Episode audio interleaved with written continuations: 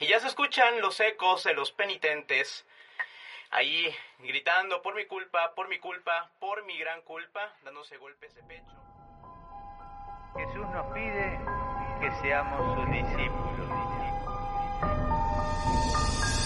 And because Jesus said very clearly, whatever you do to the least of brethren, you did it to me. que el tiempo para amar es corto, que amen aquí y que el amor se manifiesta en el dolor.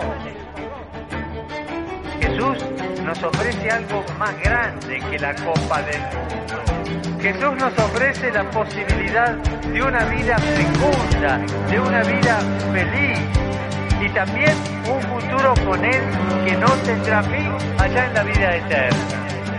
No tengáis miedo de mirarlo a Él.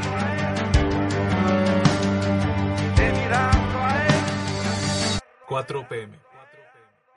Hola, buenas tardes, bienvenidos a este minisodio del podcast del Seminario Monterrey 4 pm. En esta ocasión nos vamos a reunir para hablar sobre el miércoles de ceniza. Y justamente por eso nos acompaña un miembro más del equipo que se va a presentar y nos va a compartir toda su reflexión. Adelante. Muchas gracias, Diego. Yo soy Cosme Alexis Cuesta, soy seminarista del primer año de teología y pues además recién integrado a este fabulosísimo equipo del podcast del seminario de Monterrey. Concretamente estoy haciendo eh, o estoy apoyando con lo que es la imagen y el diseño de esta nueva temporada de 4pm. Y pues aquí estamos, eh, pues muy contentos y felices para compartirles este tema sobre el miércoles de ceniza. Y pues con el miércoles de ceniza damos inicio a la cuaresma. Y ya se escuchan los ecos de los penitentes gritando por mi culpa, por mi culpa, por mi gran culpa, dándose golpes de pecho. Y muy seguramente habrá quienes andarán por ahí presumiendo una bonita cruz de ceniza en la frente. Hablando de esto, pues vamos a hablar de este tema de, de la ceniza en concreto, de este rito muy popular, muy conocido. Y pues bueno, quisiera compartir con ustedes que eh, hablando de este tema, que para los católicos, para los creyentes, es más, hasta para los que no son tan creyentes, pues no resulta extraño, pero sí muchas veces es un tema pues malinterpretado, y no solo por aquellos que no son tan hallados a la iglesia, sino también por aquellos que, y me incluyo, que nos decimos comprometidos con la iglesia. Es en serio, a veces pues asumimos que tenemos noción de las cosas, pero, ah caray, cuando nos ponemos a investigar realmente sobre el tema, nos damos cuenta que a veces distamos mucho de la realidad. Esto pasa con el miércoles de ceniza, este es el día eh, pues con el cual damos inicio a este tiempo litúrgico eh, conocido como la cuaresma, que es una palabra que proviene de, latín cuadragésima que significa 40. Y pues precisamente porque es el tiempo que dura la cuaresma y es un tiempo de preparación para celebrar la fiesta de la Pascua, que también es un tiempo de conversión, eh, un tiempo de cambio. Y pues parece que me estoy saliendo un poquito del tema, pero realmente, pues ahora sí como decía una tía mía, va junto con pegado, porque hablar de la cuaresma es hablar eh, del miércoles de ceniza, es hablar de penitencia, es hablar de conversión. Y pues este día, si preguntamos a la gente, haciendo un sondeo general, les aseguro que en su mayoría, en su mayoría, nuestra gente, pues va a responder cosas así como que, pues sí, hay que ir a la iglesia, hay que ponerse la ceniza, Mucha, mucha de nuestra gente va realmente por costumbre, por tradición. No todos comprenden el significado de imponerse la ceniza. Así se dice, imponerse la ceniza. Es realmente increíble cómo se han llegado a crear leyendas, mitos, supersticiones con respecto a este tema. La ceniza, como bien sabemos, es producto de la combustión de algo material, es el sobrante de lo que queda al final de aquello que ha sido consumido por el fuego. Y ya desde la antigüedad, pues varias culturas habían adoptado este gesto de imponerse la ceniza en la cabeza como un signo de humillación o de abajamiento, como una manera de expresar su duelo y su intención de hacer penitencia o pedir perdón. Este gesto fue imitado también por el pueblo de Israel. Eh, de hecho, en varios pasajes del Antiguo Testamento podemos leer que había quienes se ponían ceniza en la cabeza y se vestían de sayal, que es una tela algo así como áspera, muy incómoda de, de usar. Y pues esto era una forma de, de, penitencia, de pedir perdón. Buscaban con ello manifestarle a Dios que pues estaban arrepentidos de sus culpas, reconociendo que no era nada delante de Él, sino más que polvo, buscando con, con esto hallar reconciliación con el Señor. Estos ritos antiguos fueron después adoptados desde el inicio del cristianismo y se incluyeron como parte de los ritos de la liturgia de la iglesia. Y pues el sentido es el mismo. Quien se impone la ceniza es porque está queriendo expresar externamente, es decir, mediante algo visible que está buscando transformar su vida de pecado y reconciliarse con Dios. Y dado que el tiempo de la cuaresma tiene precisamente esta connotación, o sea, este sentido de conversión, pues qué mejor manera de iniciarla que con la imposición de la ceniza. Obviamente el miércoles de ceniza. Ahora bien, eh, mitos y leyendas, estas eh, supersticiones, perdón, en torno a la ceniza. Pues bien, en esto hay mucho que decir, pero me gustaría solo centrarme en algunas de, de estas supersticiones, que yo creo que son las más comunes, las que más, claro, hay que dejarle a, nuestro público, a, quienes nos, están escuchando. Sucede que el miércoles de ceniza es un día que, al menos aquí en México y en la mayoría de los países latinoamericanos, desconozco de hecho en, otros lugares donde también se profesa el catolicismo, este, pues sucede que el día en que, es el día, perdón, en que más gente acude a los templos.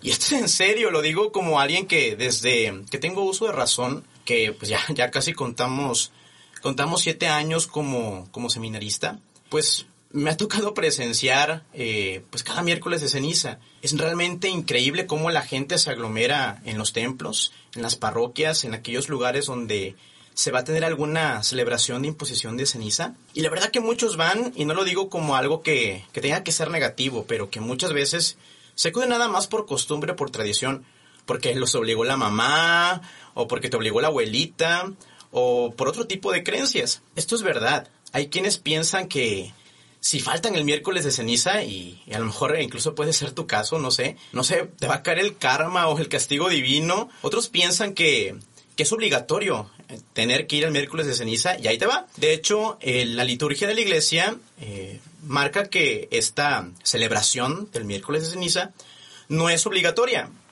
Es decir, no es una eh, celebración de precepto ojo, eh, tampoco se vayan a agarrar de esto, no quiere decir, ah, ya nos dijo el seminarista Cosme que, que podemos faltar el miércoles. No, sino que más bien, pues es acudir por convicción, es acudir por compromiso, porque realmente quieres iniciar un proceso de cambio delante de Dios y al imponerte la ceniza es crear un gesto externo, físico, algo palpable, algo visible, con el cual le quieres demostrar a los demás, le quieres demostrar a los demás que quieres iniciar pues un proceso de cambio, de abandonar tu vida de pecado y acercarte a la gracia de Dios.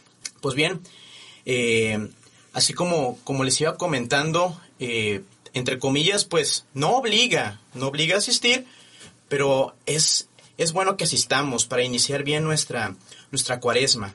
Ahora bien, este, mientras recibimos la, la ceniza, pues hay quienes piensan también, y esto también es un tema que, es bueno tratarlo, eh, de dónde viene la ceniza que se impone. Y esto lo digo en serio, hay quien me llegó a comentar en cierta ocasión que pensaba eh, que la ceniza provenía, o que era ceniza humana, vaya, que provenía de cadáveres, que provenía de huesos de alguna, de alguna criatura viva.